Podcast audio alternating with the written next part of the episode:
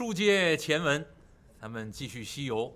呃，孙悟空来到东海龙宫，讨要这个兵刃。东海龙老龙王让人拿来这个九股钢叉呀，哎，这个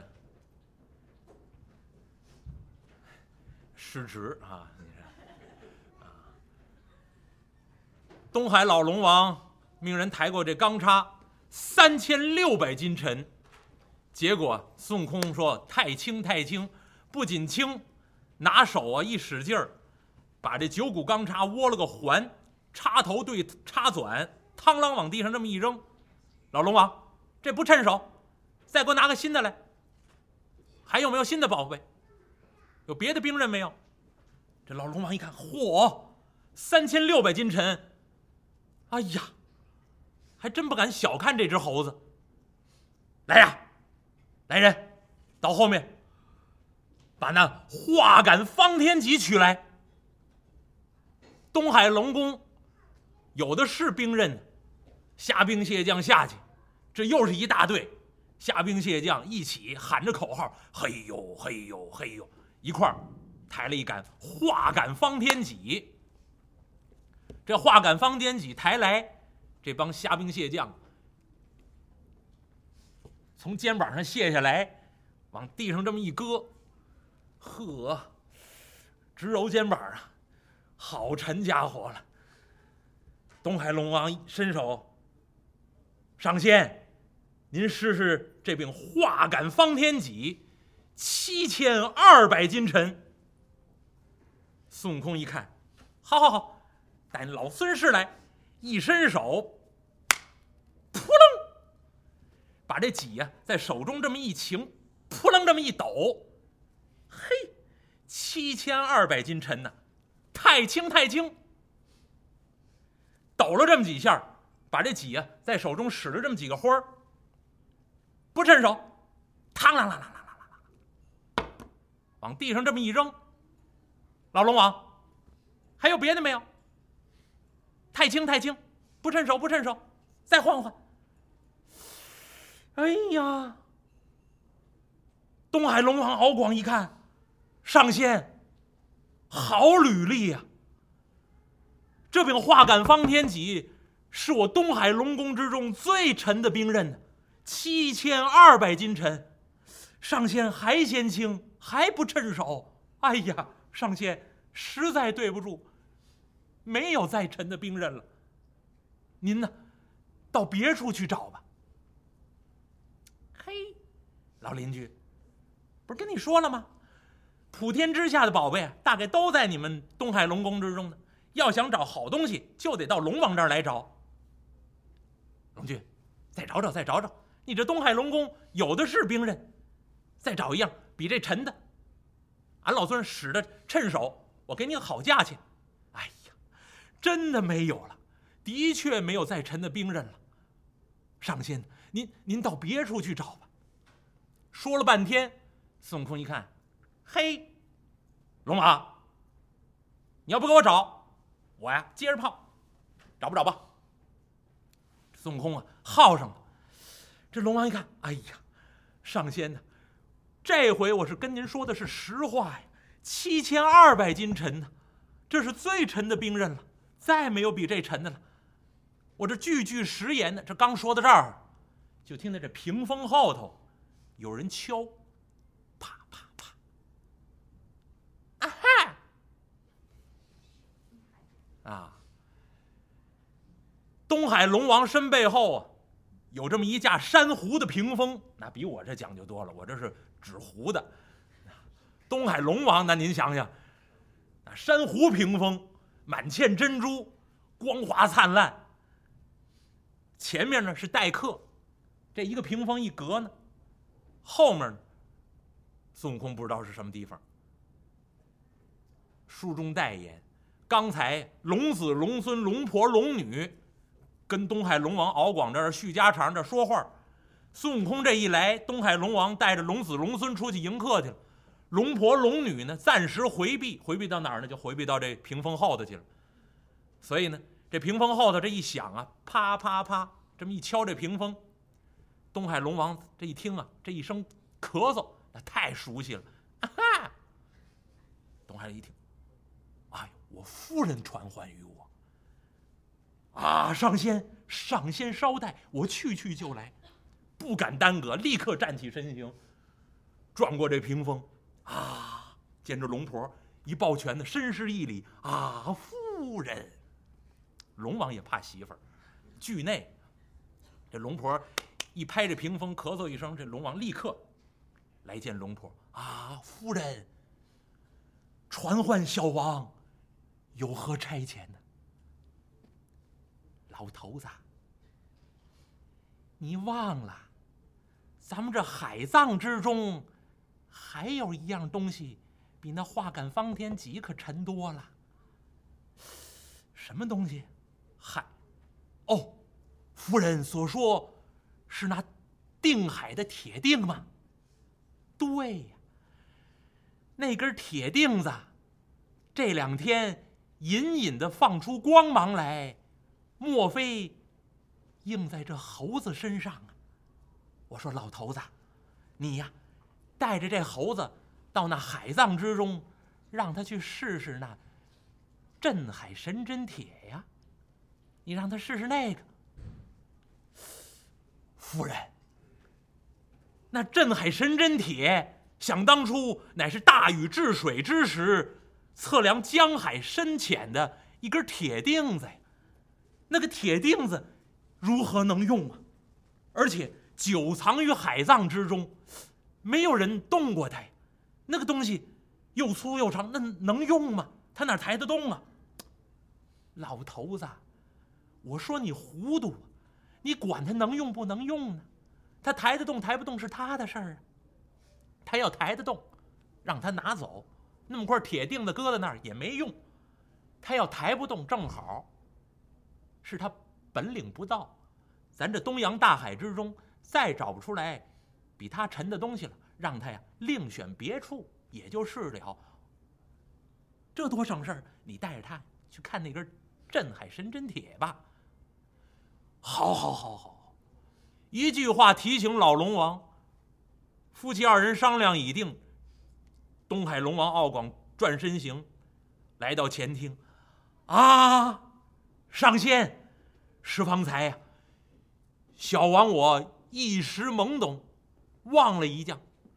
我这东海龙王啊，龙宫海葬之中，还有一样东西比这化感方天戟要沉。您呢？或许可以使得惯。孙悟空一听，哎，拿来让俺老孙瞧瞧，快抬来，快抬来！哎呦，上仙，那样东西抬不动，抬不动啊！上仙，烦劳上仙劳动谕旨，亲自跟我前去观看。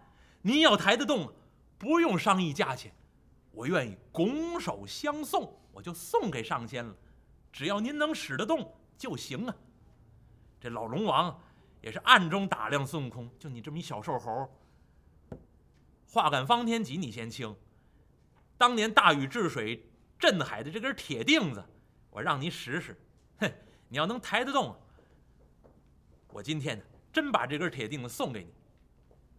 这老龙王满腹狐疑，带着孙悟空离开水晶宫，直奔海葬之处，走到这个深海之中。海葬所在，老龙王用手这么一指，上仙，你来看。孙悟空顺着敖广手指的方向往前到海葬深处，这么一看，只见海葬深处霞光万道，瑞彩千条，隐隐的光芒。哎呀！孙悟空一看，楚天楚地呀！一根大铁柱子立在海葬深处，而且隐隐放光。啊，这就是镇海神针铁，不错。当年大禹治水，测江海深度就用此铁。治水之后，就留在海葬深处。上仙，你可以试试这根铁棍呢。孙悟空来到这镇海神针铁底下，上上下下仔仔细细这么一看，这哪是铁棍子呀？这是根铁柱子。好家伙，两个人合抱抱不过来。再一看，大概有二十几丈高。孙悟空啊，纵身形往上这么一窜，搂在这铁柱子上头。嚯！您想，孙悟空三尺多高，不足四尺，这根镇海神针铁二十几丈高，两个人合抱不过来这么粗细。孙悟空往这铁柱子上一趴，就这么一点儿。孙悟空，哎呀，这太粗太长了。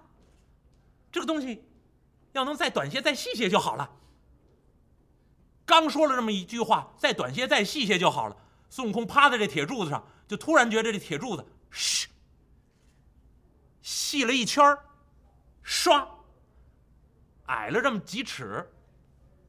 孙悟空一看，嘿，好宝贝！想必这宝贝能随心如意的变化。孙悟空又喊了这么几声：“再短些，再细些，再短些，再细些，再短些，再细些。”喊了这么几声：“再短些，再细些。”再看这根镇海神针铁，嘘嘘嘘嘘，越缩越细，越缩越细，而且呢，越缩越短，越缩越短，由这么二十几丈高，两个人合抱不过来的粗细，变成多多细呢？大概有这么一抱来粗。十丈高矮，孙悟空一看，嘿，真是如意变化。这一缩短了，孙悟空一看，镇海神针铁上头带一箍。刚才呢，瞧着乌黑乌黑的一根大铁柱子，缩短了，缩细了，一瞧上头带着金箍。整个这根铁柱子呢，乌铁造成，上头带金箍。孙悟空。往上爬了爬，再一看，贴近这金箍的地方，就在这乌铁的铁柱上面，错金呢，捐了这么几个字。什么叫错金呢？您要看古代这个铸造工艺，青铜器上面有这种方法。过去有个香炉，汉代有个博山炉，您上网可以搜，叫错金博山炉，铜铸的，但是上面呢带那个云纹那个云纹什么黄金的颜色，不是画上去，不是描上去，在那个铸的那个铜的表面，就事先铸出凹槽，然后把金丝填进去，打磨平整，嵌到这个铜的表面去，这个叫错金。过去有这种方法，错金错银，那或者红铜里面错这个青铜，各种材质错在一起，形成一种特殊的效果。孙悟空一看这个镇海神针铁乌铁造成，上带金箍，而且错金呢。捐了这么几一行小字，孙悟空爬上去一瞧，这一行小字写的清清楚楚：“如意金箍棒，重一万三千五百斤。”孙悟空一看，呵，既然叫如意金箍棒，我喊了几声，再短些，再细些，它果然就变短变细了。俺老孙再多喊他几声，孙悟空搂着这根柱子，现在一抱粗细了。孙悟空抱着这根柱子。不断声的喊：“再短些，再细些，再短些，再细些，再短些，再细些。”喊了这么十数声，嘘！再看这根镇海神针铁，缩到一丈二左右，鹅卵粗细。孙悟空啊，一伸手，砰，把这镇海神针铁从海藏之中可就蹬出来。镇海神针铁变成一丈二长短，鹅卵粗细，正好在手中这么一攥。砰！往外这么一拔，孙悟空看清楚了，两头都带金箍，所以叫如意金箍棒。孙悟空在手里头这么一掂量，正趁手啊，一万三千五百斤。孙悟空在手中上下翻飞，舞动这根金箍铁棒，嘿嘿，好宝贝，好宝贝，连夸好宝贝。列位，孙悟空得到这根如意金箍棒，这根如意金箍棒。必须给您多说两句。为什么上面写“如意金箍棒重一万三千五百斤”？那您要听前面“九股钢叉三千六百斤沉”，这是天罡的数目。化感方天戟七千二百斤沉，这是地差的数目。而这根镇海神针铁如意金箍棒重一万三千五百斤，这个数字从哪儿编出来的？说神话小说嘛，也随便编一个，就显着沉就完了嘛，反正比那七千二要沉就罢了嘛。不是，无事西游，绝不瞎编。那我家祖上要编这个。啊，一万三千五百斤沉必有来历。那么这一万三千五百斤这个数字是什么呢？是呼吸之数。那这个修行人呢，练气息，练呼吸，一日一夜，一昼夜之间二十四小时，人的呼吸数是一万三千五百次。啊，如果您不信，您自己可以回家掐算掐算。那。那我自己掐算过，我按照最最正常的呼吸啊，您说您非得较劲，说我那个我这个就就不合这数，那也行，那是那是您单算。那我自己按照最正常的呼吸，而且呢，比如说打坐的时候，我们师傅教说打坐，您的心如果不宁静，教您一个方法叫数息之法。这个数息之法是什么呢？就是呼吸，就是数您的呼吸，双腿盘起来，两只手。禅定印，眼睛半垂，舌头抵上颚，然后呢，您的心中呢本来有很多妄念，乱七八糟各种各样的想法，然后您把您试着把自己的注意力关注在自己的呼吸上，一呼一吸为一次，很很慢的啊，您您别非得像，就是很正常的，这是一次，啊。然后您就在心里面呢关注自己的呼吸，吸进去吐出来为一次，自自己心里面默数一，然后吸进去再吐出来二，数到十为一个轮回，然后您再翻回头来一二三四五六七八九十，我们的上师教我们打坐的时候就让就让这样，这样可以帮助你把你自己的那个杂乱的心思呢固定到一点上面去，那帮助你安静下来。这叫数息之法，所以如果你要数自己的这个呼吸的这个次数，一呼一吸为一次为一吸，一天二十四小时，平均数下来是一万三千五百次，差不多啊，有的多一点有的少一点那为什么有的人呼吸缓慢，有人呼吸急促一点那可能跟每个人不一样，但是平均下来，古人的记载就是一万三千五百次为一昼夜呼吸之数。所以您看，孙悟空拿到这根金箍铁棒，叫如意金箍棒，它的数字、重数、重量一万三千五百斤，暗合呼吸之数。我也得跟您说，孙悟空是心猿。一再跟您说，《西游记》写这个孙悟空这形象，前文书就给您说了，孙悟空是心，代表众生这颗心。众生这颗心的功能是什么呢？它的作用是用什么来代表？就这根金箍铁棒，所以为什么叫如意金箍棒？在这儿，《西游记》已经很明确的点出来，那叫如意金箍棒。孙悟空为心，这根金箍棒为如意，心意相合，心即是意，意即是心，啊，所以用猴子来代表众生的那个心，我们那个心从那个肉团一个球形，最后。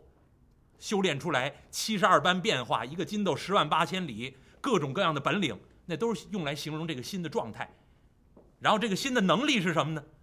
用这根金箍铁棒来代表，所以叫如意金箍棒。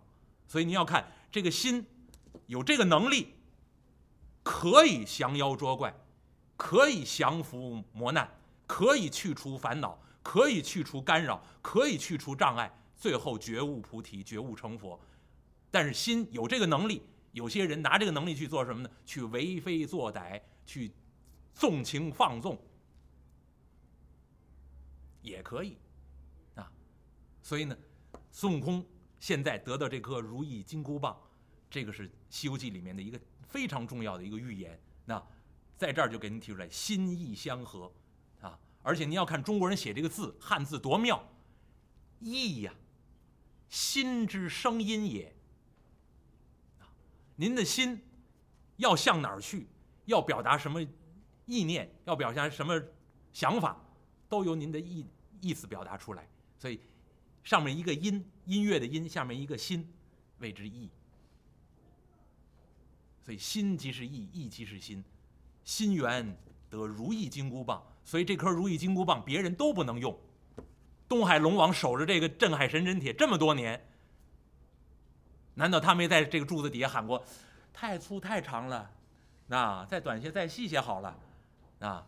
为什么他不能，他都没用呢？有人说这个如意金箍棒上面有语音识别系统的，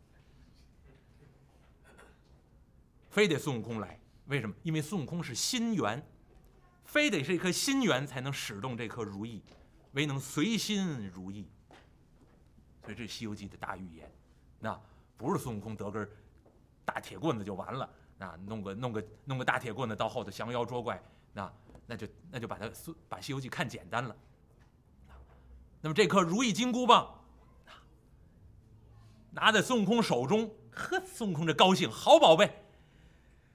东海龙王一看，嘿，我在这守了这么些年，哎呀，没想到他还能变短变细呀！真落在这猴子手里了。孙悟空掂量着这个如意金箍棒，嘿，龙王，多谢龙君，多谢龙君，真是好邻居，送俺老孙趁手的兵刃。孙悟空拿着这金箍棒上下翻飞，离开这海藏，奔水晶宫。拿着这金箍棒啊，一边打着一边舞着，这老龙王在后头看着，眼花缭乱，心惊荡漾。哎呀，魂飞魄散的相仿。哎呀，这猴子如今有了如意金箍棒、镇海神针铁，更难缠了。老龙王在后头紧紧跟随孙悟空回到这水晶宫，把这大铁棒在地上这么一戳，往椅子上一翘腿儿。嘿嘿嘿嘿嘿嘿！这老龙王一听这乐呀，身上直发毛。啊，上仙，如今趁手的兵刃你也得到了，这镇海神针铁我分文不收。您既然使得动，您拿走。我有言在先，绝不食言。您您还不走吗？孙悟空坐在这椅子上，拄着这金箍棒。嘿嘿嘿嘿嘿！龙君。要没有这根金箍棒啊，哎，也就罢了。如今有了这根如意金箍棒，哎，龙君，你来看，俺老孙这身行头太不相称了。你这镇海神针铁，如意的好宝贝，乌铁造就，上下带金箍，精工细作。俺老孙拿在手里头，就衬这么身红大褂。不好看呐！啊，老龙王一看，呵，孙悟空进来的时候穿这么身红不拉几破大褂儿啊，然后头上的毛也长长了，梳一小辫儿，脚底下穿这么双破靴子，哎呀，趁着这根如意金箍棒，好像是不大相称。啊，那么上仙，您打算如何呢？嘿，老龙王。如今有了这根如意金箍棒，一事不烦二主。嘿，荣军，再多赐件披挂如何？老龙王一看没完了，这是讹上我了啊！要完兵刃还不走，还要穿的戴的，还要身披挂，我欠你的。东海龙王敖广也一肚子气，万没想到。战海神针铁你能拿得动？拿得动拿走吧，怎么还讹我呀？哎，上仙，这我这东海龙宫之中无有披挂，